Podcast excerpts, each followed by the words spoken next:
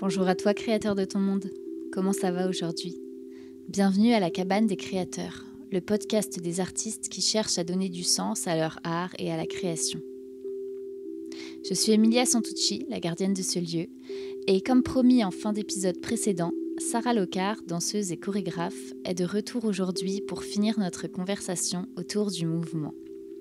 Si tu ne l'as pas encore écouté, je t'invite vivement à aller découvrir l'épisode précédent, Partir pour rencontrer sa danse, où tu découvriras l'histoire époustouflante du parcours de Sarah.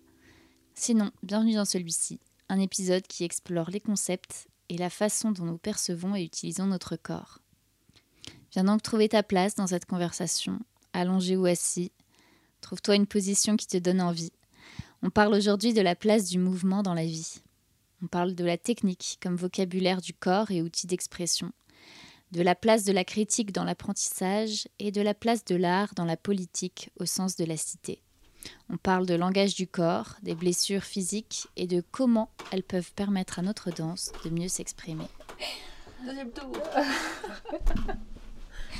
Une sensation de déjà vu.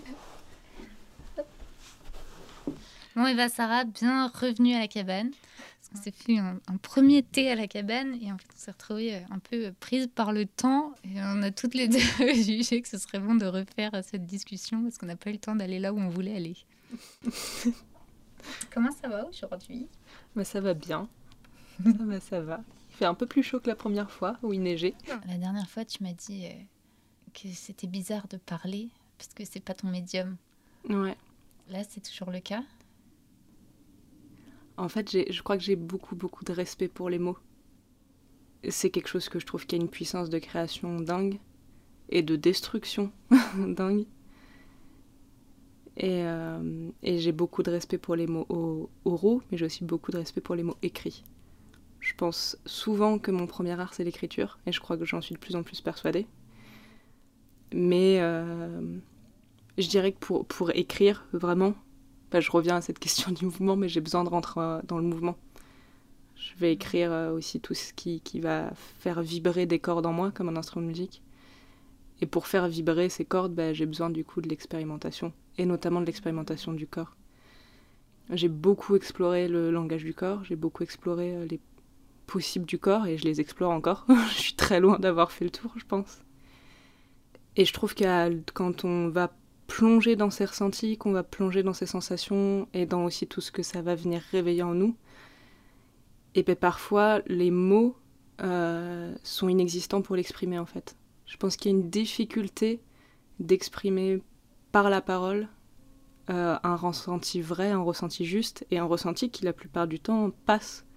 Puisque rien, euh, moi je crois pas en la fixité des choses. Pour moi, tout est mouvement, absolument tout.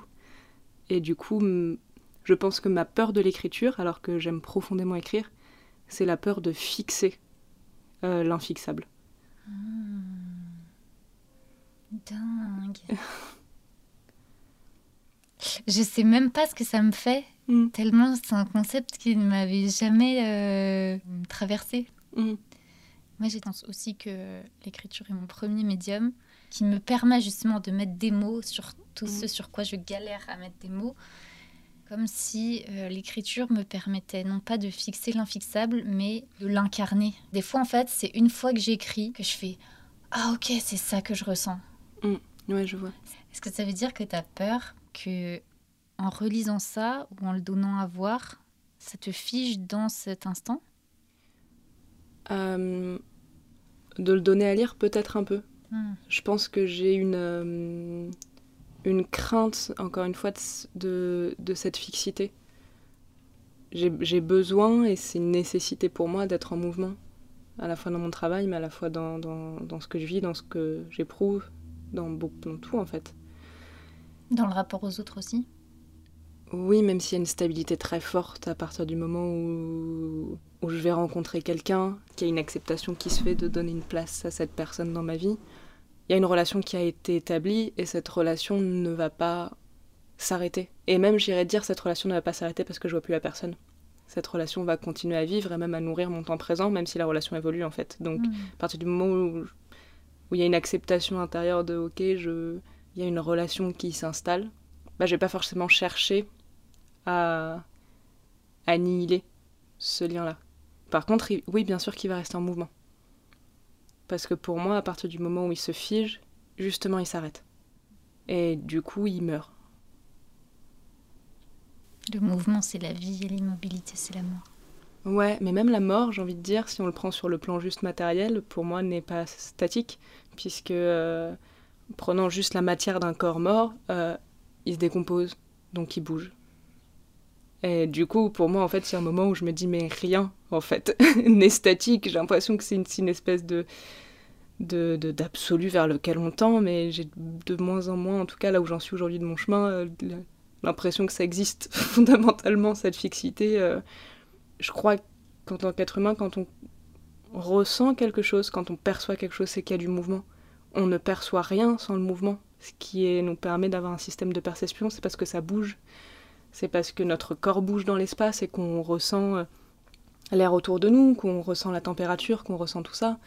C'est parce que les températures bougent qu'on va ressentir d'ailleurs. C'est parce que euh, on, va vivre quelque chose, qu'on va ressentir une émotion. Cette émotion, elle est mobile en nous. Aussi intense qu'elle puisse être, elle n'est jamais fixe. Une colère, ça bouge et ça fait bouger des choses.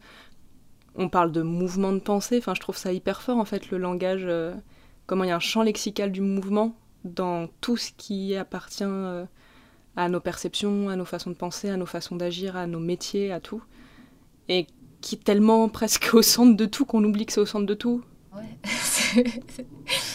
c'est vrai que tout bouge. Bah oui, on parle de courant de pensée, même en philosophie, et un courant, c'est quelque chose qui, qui avance, c'est pas quelque chose qui est stable. C'est le courant d'un fleuve, ça bouge. Dans les spiritualités, peu importe telles qu'elles soient, on parle des mouvements de l'âme qui tendent vers quelque chose. Et en fait, toutes ces, ces, ces mots, ces métaphores, ces choses qu'on utilisait, je trouve ça hyper fort, comment elles sont toujours en lien avec le mouvement. Avec, il euh, n'y a pas l'immobilité et même cette recherche, par exemple, d'un état qui pourrait exister, je sais pas, de, de stabilité intérieure. Euh, cette stabilité, elle est quand même ancrée sur quelque chose qui bouge, même si on cherche un calme, une paix.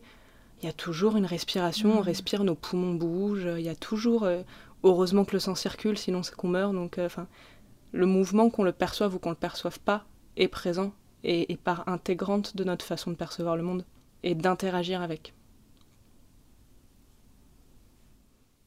on est parti loin direct. non, mais c'est vrai que c'est impressionnant parce que euh, je l'avais jamais pensé aussi loin que ça. Hmm. Est-ce que finalement tous les mots du monde ne viennent pas euh, de l'acceptation ou non de ce mouvement Ouais. C'est une grande question. Je pense qu'on pourrait y parler, mais je pense qu'il y a une, une, résistance qui se met à un certain mouvement de la vie qui crée aussi peut-être des, tu sais, ce besoin d'ordonner, ce besoin de... Il y a un autre concept qui mm. dit que euh, nous, on est, on est des atomes qui se sont mis dans un certain ordre mm. pour donner bah, notre corps, notre chair, euh, pareil les arbres, les animaux, enfin tout ce qui vit mm. va chercher un ordre. Euh, souvent, tout ce qui va être autoritaire va vouloir poser des cadres, va vouloir empêcher le mouvement. Et donc va chercher quelque part à empêcher la vie Puisque la vie est mouvement, même mm. du coup, selon ton principe, tout est mouvement. Mm. Et paradoxalement, c'est comme s'il y avait du coup une sorte de, de, maîtrise qui était cherchée sur le mouvement mm. et la vie, alors que la vie par elle-même se met en ordre. Ouais, ouais. Je sais pas si c'est clair. Moi, je vois, dans ce que tu dis, j'y vois aussi euh, l'idée de l'organisation et qu'en fait, euh, un mouvement, il y a plein de façons de l'approcher, de le vivre tel qu'il soit, et de l'organiser. Là, tu, prenais cet exemple d'une société euh, euh, totalitaire avec des ordres très fixes. Il y a un mouvement et il y a un ordre, et j'irais détacher ça en parlant de, d'une esthétique d'organisation d'un mouvement il y a une esthétique, entre guillemets, si on peut dire, totalitaire, qui organise mhm. un mouvement sous un certain ordre. Et puis il y a plein de façons, en fait, il y, a des mouvements qui sont, euh, qui sont présents, et de quelle manière on, dirige le flux, peut-être, de ces mouvements, je sais pas, si c'est l'organisation... Et je le vois, par exemple, tu vois, pour revenir à la danse, c'est un truc que je trouve marrant, c'est que pour moi, la danse, c'est une et même chose. Il n'y a pas euh, la danse classique, le hip-hop, le contemporain, le flamenco, les claquettes. Enfin, il y a la danse et il y a presque autant de façons d'aborder le, mouvement de la danse que d'individus. Et après, il y a des écoles. Et par exemple, bah, un danseur classique, je pense à cet exemple, va avoir besoin d'organiser son corps d'une certaine manière pour atteindre cette esthétique-là. Et du coup, il y a toute une organisation interne, anatomique, tout ça, pour vraiment placer le corps, pour pouvoir faire, euh, je sais pas, une arabesque par exemple. Et c'est vraiment euh, une organisation du mouvement. Hmm. Mais à la base, il y a le mouvement. Et en tant que danseur, il y a, énormément cette idée. Comment on organise notre corps pour s'amuser avec ce mouvement? À la fois le laisser venir, à la fois des fois faire résistance aussi. Parce que des fois, la, la, constriction du mouvement amène aussi euh, des choses marrantes et des sensations intéressantes. Et avec quoi aussi on a envie de jouer en fait et de travailler comme matière. Hmm. Je fais un pont avec ce qu'a dit Rosie à la toute fin de l'épisode 14. Euh, elle a dit une phrase qui, moi, m'a chamboulée. Et euh, elle disait Tout corps a le droit au mouvement. Et que quand on oublie ça, c'est que on s'est focalisé sur la performance et on en a oublié l'art. Mm. Je le paraphrase peut-être un peu mal, mais du coup, ça me fait penser à ça qu'il faut pas oublier qu'à mm. la base, c'est le mouvement peu importe l'ordre qu'on choisit de lui donner après. Bah oui, bah je, le, je, le, vois pour, pour euh, refaire le parallèle avec l'écriture par exemple et, et, le langage. Je le vois un peu pareil dans le sens où il y a, y, a, y a, le mouvement qui est là, qui est peut-être parfois pas défini aussi. C'est aussi ça que des fois la technique va pouvoir permettre de, de, de s'amuser à définir certains mouvements ou certaines impulses. Mais je le vois comme un vocabulaire. Un danseur, il va avoir euh, un vocabulaire hmm. qu'on va nommer technique qui, qui, est à sa disposition et je pense qu'en fait, euh, c'est nous souvent mentalement qui nous bloquons, mais je crois que si on a envie, on peut s'amuser avec tous les vocabulaires. On peut aller s'amuser avec le vocabulaire du classique, le vocabulaire de, du hip-hop, le vocabulaire euh, de, certaines danses africaines. Enfin, je pense qu'on peut vraiment s'amuser à aller chercher dans tous ces vocabulaires qui vont faire émerger des sensations différentes, mais ça reste un vocabulaire d'expression et d'expressivité. Et plus ce vocabulaire est riche, et plus du coup ça va permettre une poétique, une esthétisation ou tout simplement une compréhension euh, de la personne en face ou de l'interlocuteur. Moi, je le vois comme par exemple un, un, auteur qui écrirait extrêmement bien avec un niveau de langage très élevé. Peut-être qu'il euh, y a des gens qui vont dire oui, ça, ça rejette une partie de la population. Moi, je crois que surtout, ça permet d'avoir face à soi une clarté de pensée qui est incroyable. Et une expression de la pensée, euh, la belle langue, moi, je trouve ça hyper beau à lire et hyper touchant.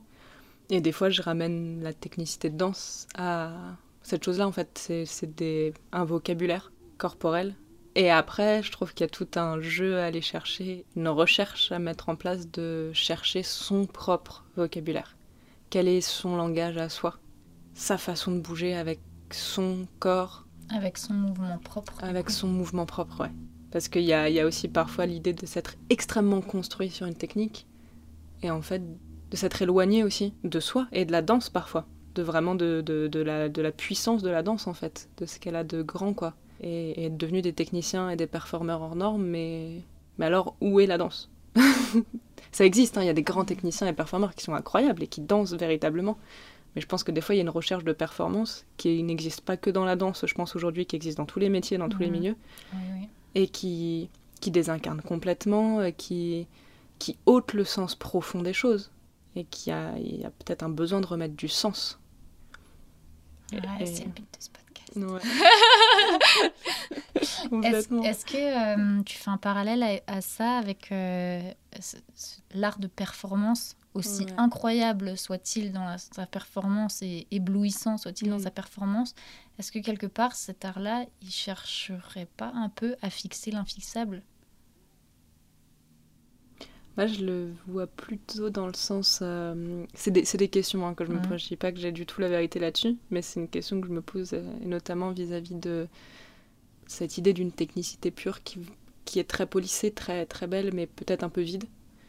Euh, je me disais, est-ce que c'est par une envie de pousser cette technique à fond ou par une peur de plonger dans ce mouvement qui nous habite et qui permet justement de faire vivre cette technique? Mhm. Est-ce qu'il n'y a pas aussi un, une peur d'aller à la rencontre de tout ce qui bouge en nous, de tout ce qui est en mouvement en nous, et de tout ce qui permet du coup, euh, je pense, à, un interprète euh, aussi de bah, d'être euh, dans une authenticité de son interprétation.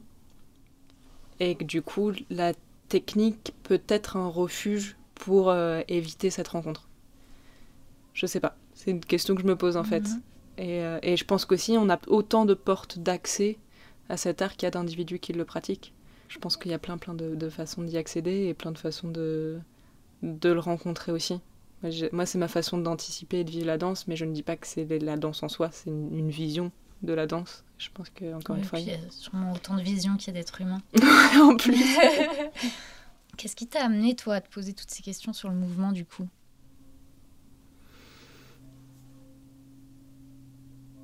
Et ben, déjà juste de l'expérimenter, le vivre, de bouger, qui à un moment, en fait, quand on, quand on rentre dans, ouais, dans, dans dans quelque chose, ça va soulever des choses en nous, en fait, et, euh, et des sensations. Et je reviens vraiment à ce côté sensible, mais c'est vraiment, voilà, rentrer dans, le- sensible de soi, et des fois, bah, ça peut être perturbant, en fait. En tout cas, je crois que le corps ment pas, et qu'on peut se voiler la face avec les mots, et avec même sa propre pensée qu'on a beaucoup, on a tous des systèmes de, croyances, je crois, et, qu'on valide assez régulièrement dans nos vies, mais je crois que le corps, il, il ment, il ment pas dans, dans sa gestuelle, donc des fois il y a des choses qu'on veut pas voir de soi, et qu'en fait, bah, quand on met notre corps en mouvement, euh, ah, ça fait mal, quoi. il y a des trucs qu'on veut pas voir et qui sont là, et que du coup... euh, tous ces trucs de somatisation, par exemple, où des fois on va trop loin. Bonjour. C'est moi. On va trop loin dans notre euh, dans dans des choses et à un, moment bah il y a peut-être eu euh, des euh, des signaux euh, entre guillemets intérieurs des pensées des émotions et tout. Et je pense que le dernier signal souvent c'est le corps qui stoppe en fait qui Ah oui. fait un arrêt. Ça nous est tous arrivé à des degrés différents d'a- d'avoir notre corps qui nous, nous fait un signal de stop. Enfin là euh, regarde en fait Arrête de, de foncer tête baissée et regarde et peut-être fais un pas de côté. Et parce que moi je crois aussi que le corps est pas séparé euh, de qui on est. Enfin, je vais mettre ce mot parce qu'on a souvent utilisé ces, ces mots-là dans, dans notre langage, mais il y a souvent eu l'esprit et le corps, l'âme et le corps. Moi je pense qu'il y a une, une intégralité et qu'à un Mhm. moment en fait, euh, bah, du coup, ce qui est vécu est montré. Et après par contre on peut, euh, grâce à notre parole, euh, essayer de, de changer la réalité, mais euh, ça nous est tous arrivé d'arriver chez quelqu'un. Genre, on sent physiquement la personne, c'est lisible, quoi. Il y y a tout son corps qui te dit, genre, ne viens pas, tu n'es pas le bienvenu. Et la personne te tend la main et te dit, bienvenue, ça fait plaisir de te voir. Et oui, il y a cette dissonance incroyable entre ce qui est dit et ce qui est vécu. Et ça crée en nous une espèce de trouble. Alors soit on est très vigilant à ça et on est complètement capable de le lire, ou bien on a exercé ce regard-là, soit ça crée un trouble et on est là, je comprends pas ce qui se passe, mais d'accord, mais... Et c'est là que je trouve que le corps ne ment pas, c'est qu'il y a le corps de la personne qui est en train extrêmement de nous, signaler ce qui se passe et que cette personne est, a pas envie de nous accueillir en fait, Mhm. mais que dans les mots il y a bienvenue, t'es vraiment la bienvenue. Bah non, enfin c'est faux, pourquoi tu me dis ça? Quelle place tu fais au mouvement dans ta vie, du coup Bah, elle, c'est devenu complètement centrale. J'ai fait le choix de, de m'engager dans la danse en professionnel, sans forcément réaliser jusqu'à où ça allait m'emmener dans, euh, dans les réflexions sur le mouvement et dans cette place que ça allait prendre dans ma vie. Et je pense que déjà, je suis quelqu'un qui aime bien aller à la rencontre enfin de, des autres, des lieux, des, voilà. Je m'ennuie vite, en fait. Et j'ai besoin d'être dans la, dans la rencontre, dans tout ça, de, de créer des, des nouvelles choses, parce que je peux vite m'ennuyer je réalisais là que ça fait très très longtemps.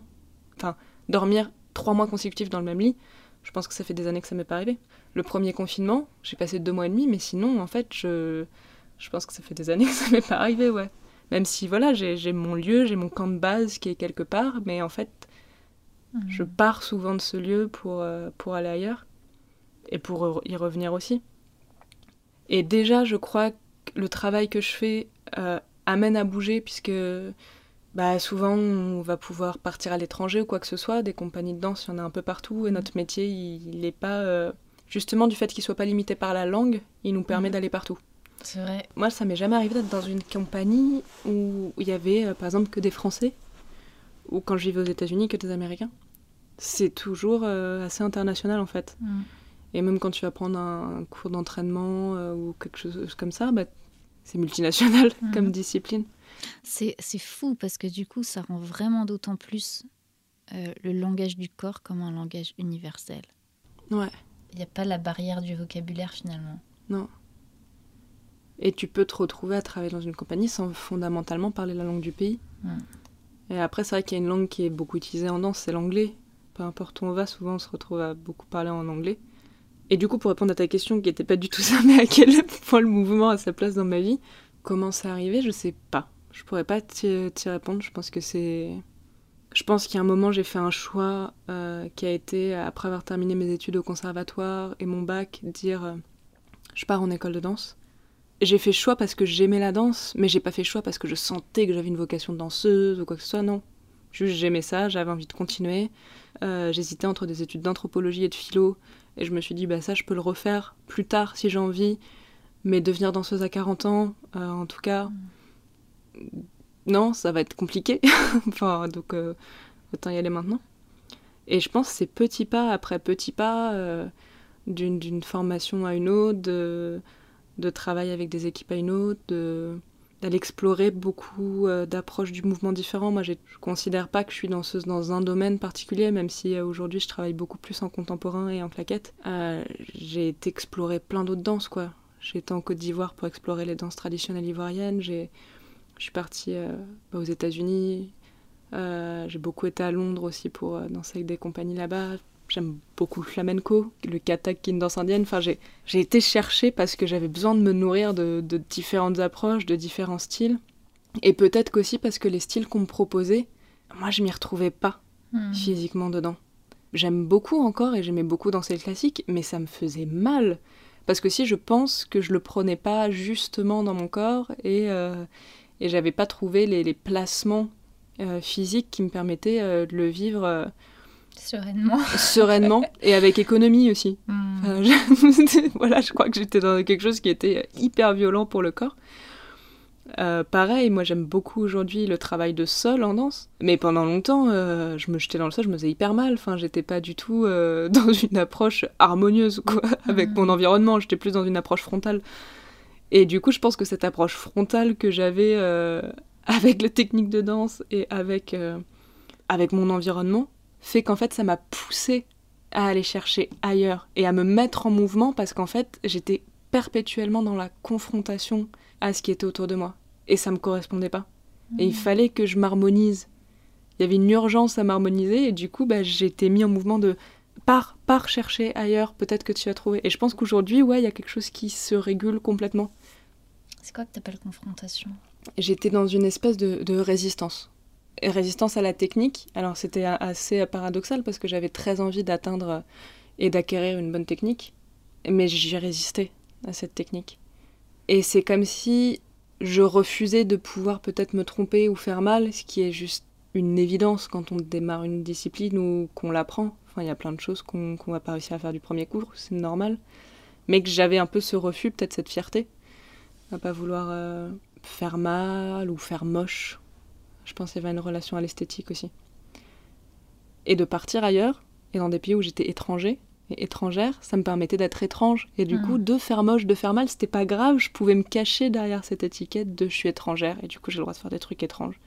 Et du coup, j'ai le droit de vraiment acquérir quelque chose, une technique, une approche du geste qui euh, dans lequel je me sens bien, dans lequel je me sens confortable, dans lequel je prends du plaisir et euh, et du coup qui s'harmonise avec qui je suis aussi en fait au bout moment d'un moment quoi.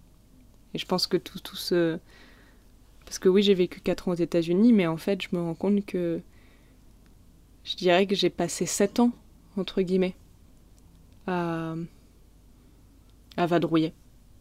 À partir du moment où j'ai quitté mon école de danse à 20 ans, euh, j'ai vraiment été euh, un peu partout, un peu partout en France, mais un peu partout en Europe et un peu et aussi en Afrique et tout ça pour aller à la rencontre justement de de corporalité. Ça t'a permis aussi de savoir qui tu étais du coup? Peut-être. Oui, ouais, ouais, je pense. Ça permet. euh, Oui, enfin. Dans le sens où t'as pas, t'as pas besoin d'être fidèle à une technique, Mm. mais le fait de pouvoir bourlinguer Ouais, et ça. de glaner euh, à plein Mm. d'endroits différents, dans plein de styles différents, ce qui te parle te permet en quelque sorte de, de pouvoir révéler différentes facettes de toi et de comprendre qu'est-ce qui fait partie de ton bagage et, et qu'est-ce qui est réellement toi et qu'est-ce que tu as envie d'être. Peut-être qu'aussi d'arriver dans différents endroits à chaque fois fait que tu arrives dans un endroit, on te regarde avec un œil neuf, Mm. donc il n'y a pas d'attente. Ouais, complètement. Et je trouve ça incroyable parce que euh, j'ai eu qu'une seule fois, je crois, la chance de travailler avec euh, des anglo-saxons. Et je ne me suis jamais aussi bien sentie dans la vie Mm. que dans ce truc-là. Alors qu'on était tous des Français dans le stage. Ouais. Mais en fait, j'avais vraiment cette impression que là, je pouvais enfin m'exprimer. Mm. Donc ouais, ça me parle ce côté, euh, ouais, là, t'es l'étrangère. J'ai l'impression que pour moi, ça a plus été une impression que là, on va enfin m'écouter ou là, on va enfin comprendre qui Mm. je suis.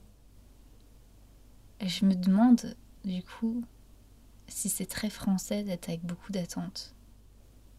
Je sais pas. je sais pas. Je pense que tout le monde en a, mais je crois que. ouais, Il y a peut-être des approches différentes d'une culture à l'autre. euh. Mm. Moi, il y a un truc qui m'a marqué euh, en rentrant euh, des USA, c'était euh, la critique. Je, pense que les Américains peuvent aussi être très critiques et ont aussi leur manière de critiquer, mais en tout cas, je pense qu'on a des, façons de critiquer qui peuvent être différentes d'un pays à l'autre, et j'ai trouvé les Français hyper dans la critique. Et à ce moment-là, en rentrant, alors que je me sentais complètement prête à, euh, à foncer, quoi, avec cette espèce d'énergie euh, hyper forte, je me suis sentie rapetissée parce que j'étais face à quelque chose que peut-être j'avais fui, Mm. en fait.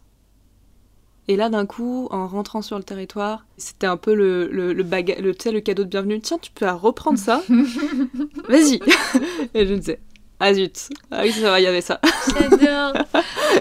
Et qui, peut avoir une beauté aussi, cette critique, elle peut être nécessaire dans plein de choses, mais qui Mm, peut mm. être très justement figeante en fait. Mm. C'est ta place est là et tu ne sors pas de ta place. Et ça, moi, c'est quelque chose qui. Ah, très très difficile à vivre. Ah ouais, ouais, je Euh, suis 100% d'accord. Et je pense que c'est pour ça que euh, finalement, un peu toutes mes expériences de, de formation, je les ai toujours un peu mal vécues. Mm. Enfin, ça a été, je me souviens, j'étais hyper jeune quand j'ai commencé, quand on Mm. m'a appelé la première fois pour donner des cours de théâtre. euh, c'était deux mois avant mes 19 ans. Et donc euh, je me retrouvais notamment à côté des gens qui avaient presque mon âge. Mm. Et je me souviens, j'avais vra- vraiment vécu mes premiers traumatismes en école. Sur on essaye de te forcer dans un truc où tu ne veux pas Mm. aller. Et je me souviens que je me suis, je me suis mis un point d'honneur à jamais je ne ferai subir ça à mes élèves. Mm. Jamais. Je sentais que euh, j'étais profondément capable de jouer les choses qu'on voulait que je joue. Mm. Mais que comme je me sentais en insécurité, j'arrivais pas à dépasser cette barrière. Et du coup, les, les critiques ou remarques que je recevais ne faisaient que renforcer cette barrière. Mm.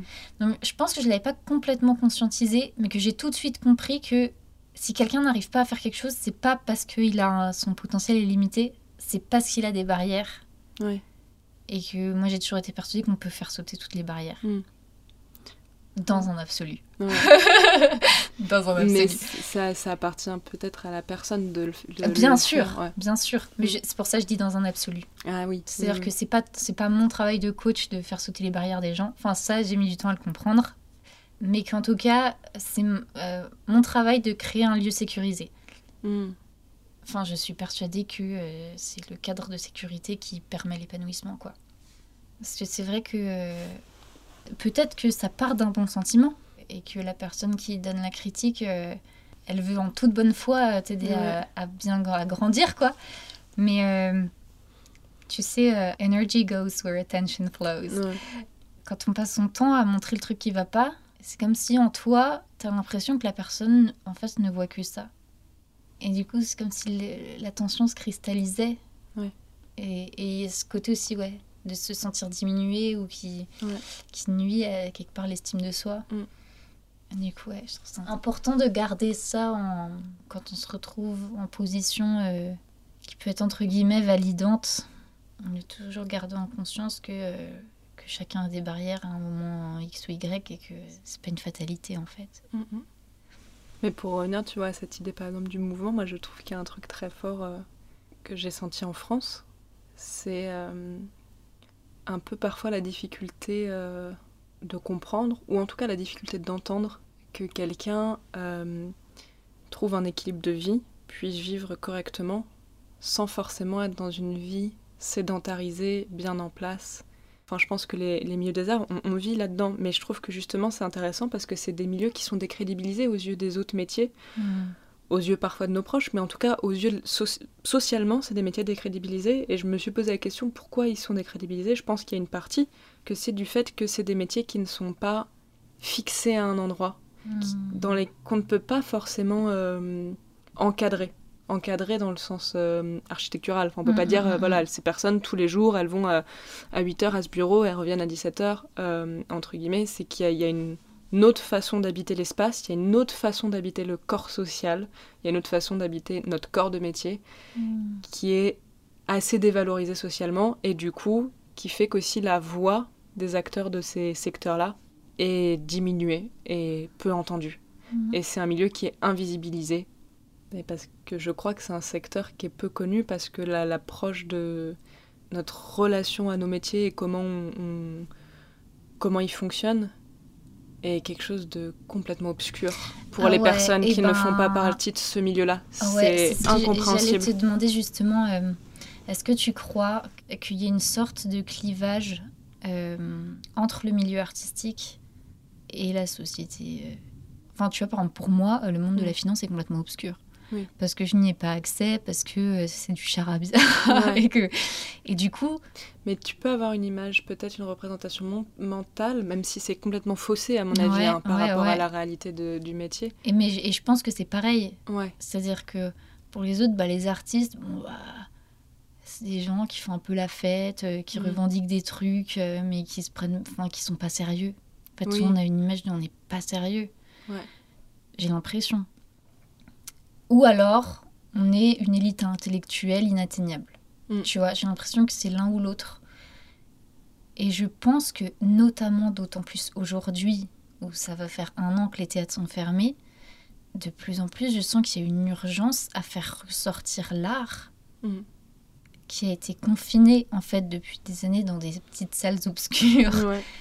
Et finalement, euh, je pense que vraiment, réservé à une élite, parce que, euh, ben, bah ouais, ça coûte cher en fait.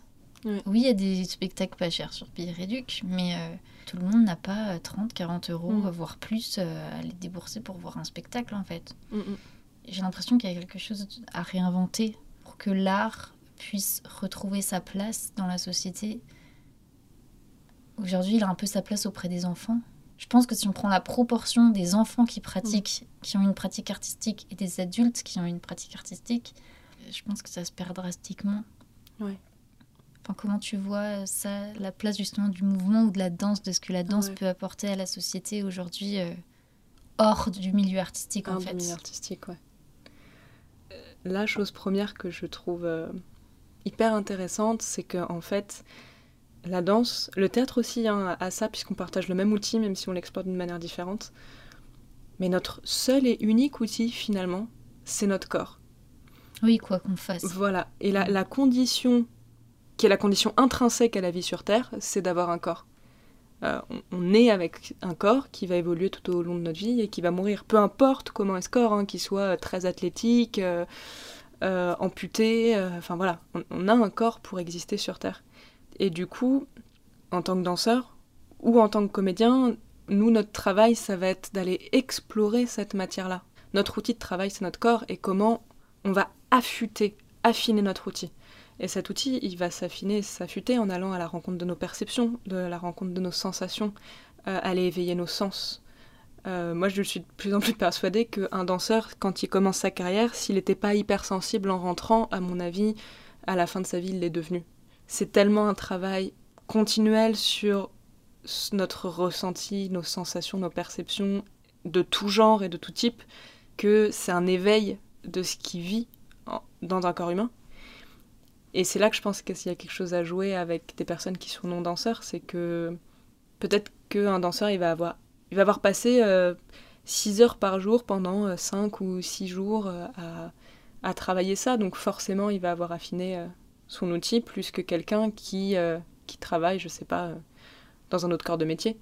Mais cette personne a quand même cet outil-là.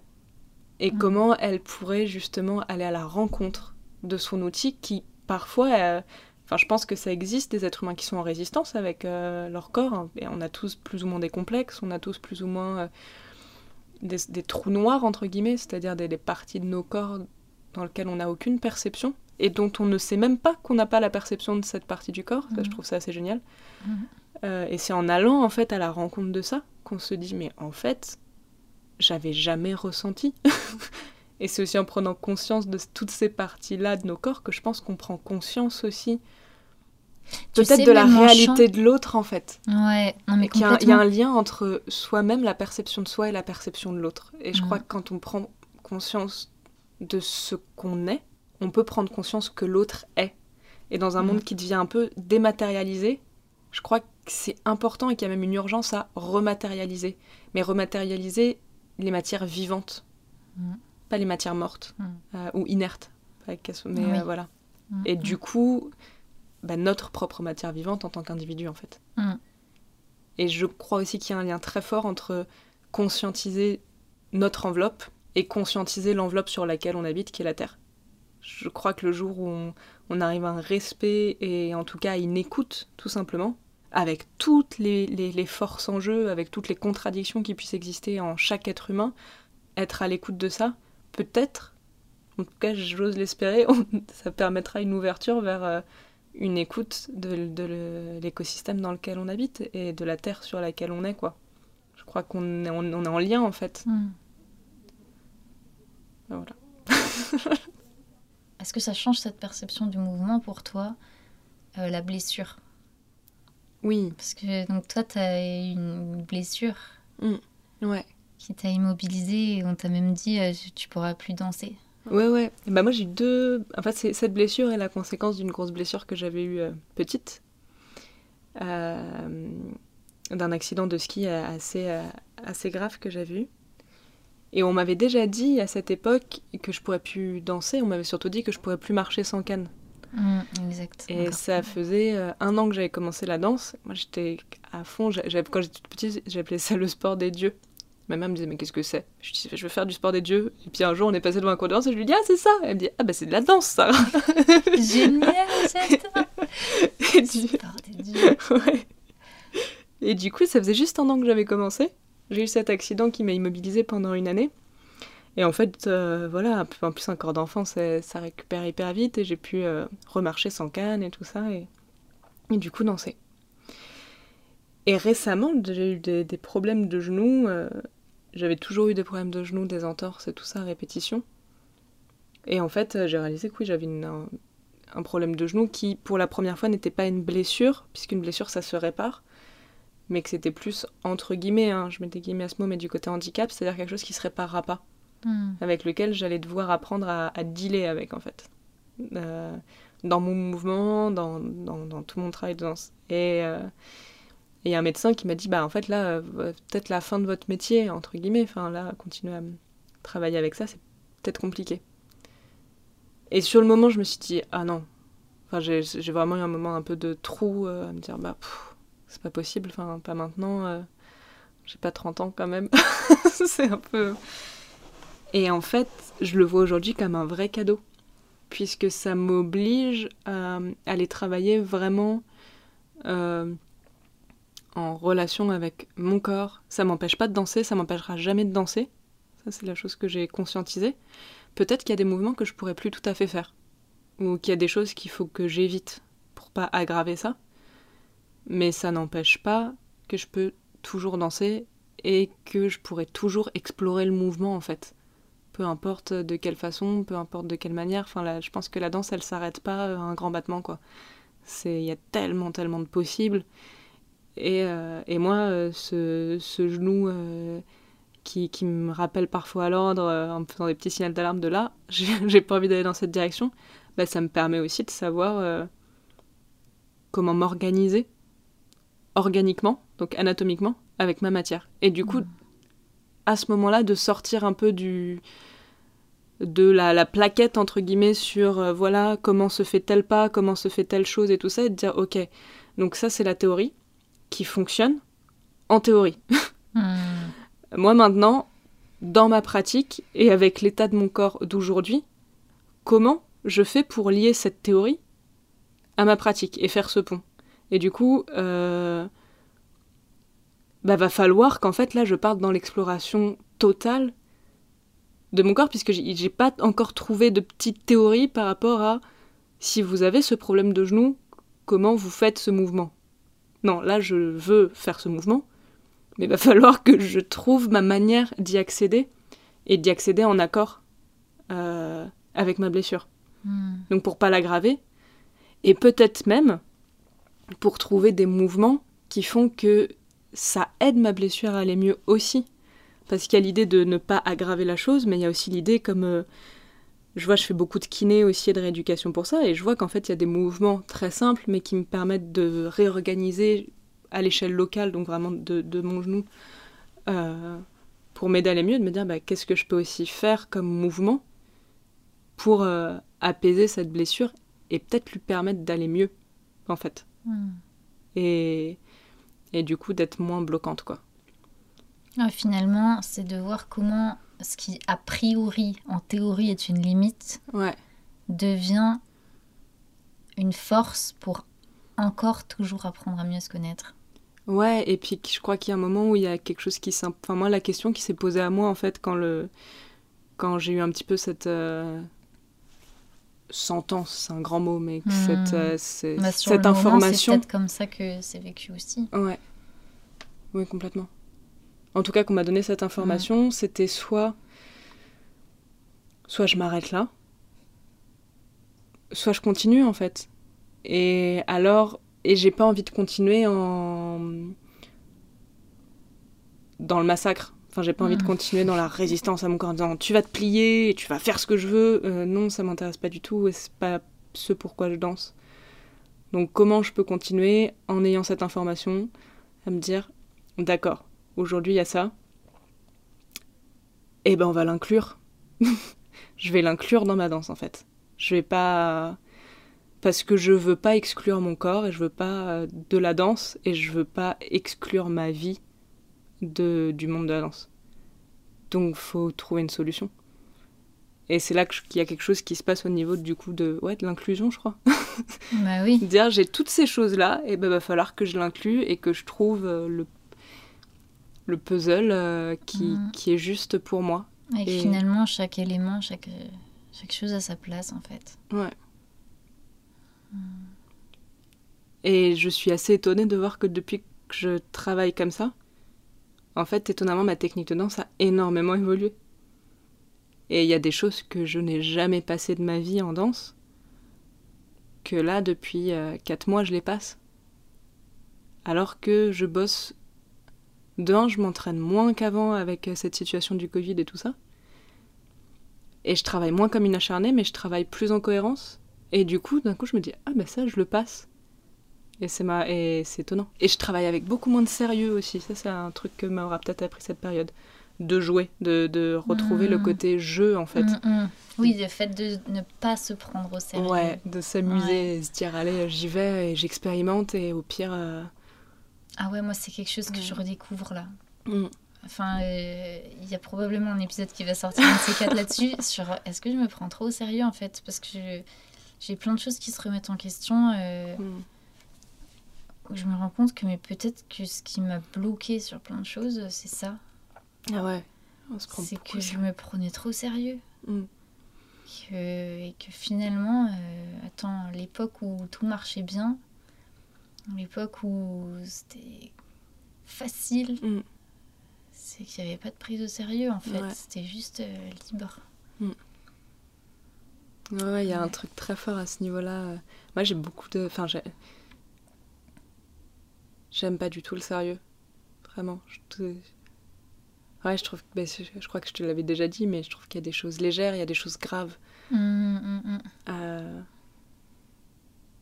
Mais il n'y a pas de choses sérieuses, quoi. Hum. ça nous bloque le, le sérieux, ça. Et la, et la danse, je trouve, euh, manque profondément d'humour. Pour moi, s'il y a un cheval de bataille un peu à, à aller chercher en tant qu'interprète ou euh, en tant que chorégraphe qui pourrait être intéressant, moi je sais pas si j'ai cette euh, potentialité-là parce que je sais que j'aime bien aussi aller chercher un peu dans les entrailles. Des fois, je peux être un peu mhm. dans le lourd. Mais j'aime bien, j'ai un côté qui, qui, est- qui peut être sombre aussi dans mon approche de la danse, donc voilà. Mais par contre, je trouve aussi que la danse manque d'humour. Et d'ailleurs, le sombre peut être plein d'humour aussi. Hum, hum. Et, et de cette. euh, et il y a trop de sérieux, peut-être dû à la technique, peut-être dû à l'histoire de la danse en France, qui est très centrée autour de l'Opéra de Paris et de toutes ces représentations euh, qui sont souvent faussées aussi, hein, de ce que c'est. Je pense que c'est le cas dans toutes les disciplines artistiques qui ont une branche dite classique. Hmm, Parce que j'ai l'impression que c'est un peu la même chose avec le théâtre. D'accord. Euh, Il y a quelque chose d'un peu très sérieux. Ouais. Enfin, et que finalement, c'est quand on dépasse ce sérieux que, Ouais. que ça peut devenir excellent. Vraiment. Ouais. Ouais. Et en tâche, je trouve que vous avez un mot qui est génial et moi je l'ai redécouvert cet été en travaillant avec une compagnie de théâtre et, et vraiment c'est fou, c'est le terme jouer. Hum. Vous jouez une pièce, vous jouez un rôle, et en fait, il est splendide ce, ce mot, quoi. C'est ça, c'est un, jeu, mais dans la grandeur du mot du jeu, co- Ouais. comme un enfant joue avec toute l'intensité de son être, avec Mm. tout ce qu'il est. Et, C'est vrai, hein, souvent on oublie. et c'est au centre. On oublie vraiment l'étymologie du mot, quoi. Mm. Et je pense que c'est vrai en chant aussi. Ce qui rejoint le côté dont on parlait de la Ouais. performance tout à l'heure. Ouais, c'est vrai. Ouais, on met trop de sérieux. Je suis complètement d'accord avec toi. Je trouve qu'il y a tellement des fois justement cette idée de jugement sur soi-même et jugement sur l'autre, à se dire oh l'autre est meilleur, moi j'arrive pas à ça. Mais c'est super, l'autre sait le faire. Enfin, si nous on sait pas le faire, c'est bien que quelqu'un sache le faire en fait. Et comme sans doute euh, nous on a des compétences que d'autres n'ont pas, et juste reconnaître la compétence de l'autre en se disant c'est une compétence que cette personne a, et c'est génial qu'elle l'ait. Et c'est tout. Mm, mm, Il mm. n'y a pas besoin de se dire je veux cette compétence. Non, euh, c'est bien, cette personne a cette compétence, super, parce que moi j'en suis incapable. C'est trop bien qu'il sache le faire. Et puis parfois, comme tu disais, euh, on se croit incapable de quelque chose. Et Et oui, comme tu disais que depuis, depuis que tu as appris à composer avec ton genou vraiment en l'écoutant, tu t'arrives Ouais. à faire des trucs que tu n'arrivais pas à faire c'est avant. vrai. c'est vrai, c'est vrai. Donc en fait, euh, c'est toujours une, une- une histoire de croyance finalement. Mm. Mm. Qu'est-ce que tu as envie d'apporter au monde du spectacle? Hmm. Aujourd'hui, ce sera peut-être différent Hmm. dans, dans un an, Bien mais aujourd'hui, ce que j'ai vraiment. Tout est mouvement. Ouais. ce que j'aimerais. euh, En tout cas, j'aimerais être une petite fourmi qui l'aide à avoir une voix, à se faire entendre, et du coup, à. Notamment dans la danse, je trouve qu'il y a tellement de courants, tellement de possibles, tellement de techniques, et qui peinent tellement à se croiser, parfois, qui peinent tellement à se rencontrer. Et pourtant, euh, ce serait tellement riche, en fait, que, que tel danseur euh, amène euh, sa réflexion à, un danseur qui est dans une autre compagnie, dans une autre approche. Et, et même que ce corps de métier et ces corps de métier puissent être entendus au-delà de leur cercle. Mm. Parce que je crois qu'un un- un métier prend aussi une place dans le cercle politique au sens de la cité, à partir du moment où il est entendu. Je trouve que par exemple le théâtre a déjà fait un pas là-dedans, la musique a déjà fait un pas là-dedans, la danse est toujours un peu la petite dernière. Et là aujourd'hui je crois qu'il y a une- un, un besoin extrêmement fort à ce que la danse euh, parle, qu'elle sorte ses mots quoi. Mm. Ces mots M-A-U-X et ces mots M-O-T-S. Mm. et, et dans le beau sens du terme, parce que je crois qu'elle a beaucoup à donner et beaucoup à, à- à apprendre à ceux qui voudront en saisir euh, l'opportunité. Et je crois que puis tous les arts, pour moi, ils, ils- ils sont poreux les uns avec les autres. Donc je me dis aussi si la, la danse, euh, si les acteurs du, du milieu de la danse euh, osent parler, osent dire ce qu'ils vivent, non pas sur le plan euh, juste d'une biographie ou d'une technique, mais parlent du fond de la pratique, du, du fond de ce qui ce qu'ils vivent, du fond de leur métier, et pas juste de, euh, de la surface. Mmh. Alors, je crois L'enrobage. Voilà, ouais, de l'enrobage, de la surface, c'est ça, quoi. Mais je pense, voilà, aller un peu plus loin, eh ben, ça peut permettre aussi euh, de gagner en crédibilité aussi. Et aussi de, bah, je pense, de gagner quelques droits qui sont encore compliqués à Et acquérir même, dans ces sais, milieux, quoi. euh, par rapport à ce qu'on disait tout à l'heure sur ce côté euh, soit élitiste, soit marginalisé, Mm. moi je crois profondément que euh, bah, parler de ce qu'on vit permet de créer de l'empathie et permet de créer du lien entre les humains, après, Mm. au-delà de tout corps de métier. Et je trouve que c'est ça dont on, on manque de façon générale. Enfin, pourquoi j'ai créé ce podcast Ouais. Parce que je me sentais tellement détachée de mon milieu et je m'en sentais tellement euh, coupée. Mm. Je me sentais coupée des humains parce que j'ai l'impression qu'il n'y avait que la performance qui comptait et que j'ai pas réussi à trouver des endroits où j'arrivais à tisser ce lien que j'avais l'impression que d'autres arrivaient à tisser entre eux, mais où je me disais Mm. mais est-ce qu'ils le tissent vraiment? Ouais. Et j'avais besoin de créer cet espace. Ouais, c'est. Et puis, comme tu dis très, très bien, je trouve, ouais, de créer cette empathie, ça permet aussi dans ces milieux qui sont euh, très compétitifs, en fait, Mm. de peut-être faire un peu euh, perdre en pouvoir à cette notion. Sortir de la compétition pour peut-être aller vers une coopération.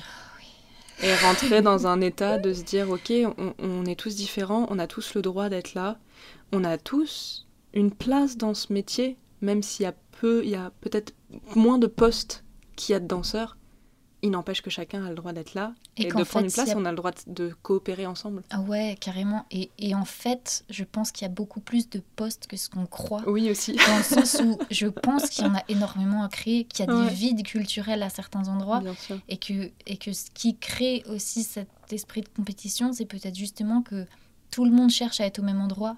Mhm. Et euh, c'est hyper Oui. drôle parce que je suis en train d'apprendre des trucs de marketing en ce moment. Et, euh, et je, je viens d'apprendre sur, ben, en fait, comment ta force, elle est là où tu te mets là où il n'y a personne. Mm. Ouais. On va pouvoir être, simplement. Une dernière question. C'est de quoi tu as besoin aujourd'hui, toi, Sarah, en tant qu'artiste? Hum, Ben là, je me sens extrêmement nourrie en ce moment. Euh, étonnamment, alors que tout est plus ou moins fermé en stand-by, mais je me sens euh, super nourrie. Donc, euh, hum, je pourrais pas dire que j'ai un besoin. Ouais, j'aimerais bien euh, pouvoir m'entraîner plus là en ce moment. Je commence à être un peu frustrée de la situation. J'aimerais bien que ça réouvre et tout, les théâtres. Je crois que c'est un petit peu un de mes besoins. Hmm. Mais hum, bah, je pense que vu que je suis une nature qui est plutôt lente, euh, étonnamment, parfois, cette, euh, ce ralentissement général, j'y trouve aussi euh, un espace pour euh, vraiment euh, faire ce que j'ai envie de faire sans être dans le rush. C'est assez étonnant parce qu'à la fois, j'ai besoin d'être extrêmement busy, d'avoir 10 000 projets sur le feu, et là, j'en ai encore plein à me dire, mais c'est pas possible d'avoir autant de trucs en même temps. Enfin, il y a un moment, le temps ne s'étire pas. Mais à la fois, pour bien fonctionner, je crois que j'ai besoin d'avoir toutes ces choses-là. Et en même temps, là, je sens qu'il y a aussi un ralentissement sur d'autres choses qui me permet du coup de ne pas me sentir forcément dépassée. Parce qu'avant, c'est comme si tous mes projets que j'avais, euh, que, que je tenais à bout de bras et qui, qui étaient les uns en parallèle des autres, je devais les faire fonctionner à la vitesse à laquelle va notre société. Là, étant donné que la société elle est un peu ralentie, j'ai toujours autant de projets, mais du coup, j'ai l'impression que le rythme général est à peu près au rythme de certains de mes projets et de certaines évolutions de certains de mes projets. Et c'est là-dessus que je pense que je me sens euh, un peu plus confortable en fait, dans certaines choses. Après, sur la création des projets, ça me, ça me met dans un état plus confortable. Sur ma pratique, je commence à en avoir un peu marre. J'aimerais bien pouvoir vraiment euh, y retourner quoi. Hmm. Ouais. Merci infiniment, Sarah, d'être revenue. Avec grand plaisir. Merci à toi. Euh, merci pour tout ce que tu as partagé. Pour finir, je te propose de piocher une petite carte de guidance. Oh,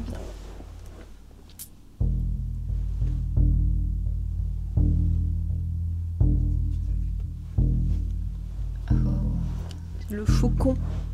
le faucon, trop bien. Personne n'a jamais pioché cette carte.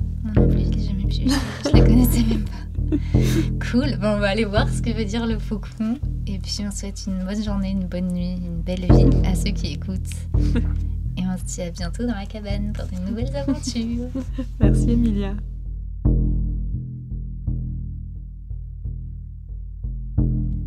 Ainsi s'achève cette conversation autour du mouvement.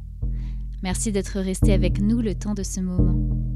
Si l'épisode t'a plu, qu'il a fait écho en toi comme il a ouvert de nouvelles réflexions en moi, n'hésite pas à le partager sur tes réseaux Facebook, Twitter, Instagram. D'ailleurs, tu peux aussi suivre la cabane. Tous les liens sont dans la description. Viens discuter, partager tes questionnements. Je suis curieuse de savoir comment tu perçois le mouvement et quels sont ceux qui impactent ta vie. On se retrouve dans deux semaines pour un prochain épisode. D'ici là, prends soin de toi. Observe ce qui bouge en toi. Respire. Déleste-toi. Lâche ce qui t'encombre. Accueille ce qui te nourrit. Et ouvre ton cœur et tes bras à la vie. À bientôt à la cabane. En effet, il y a beaucoup sur la vision.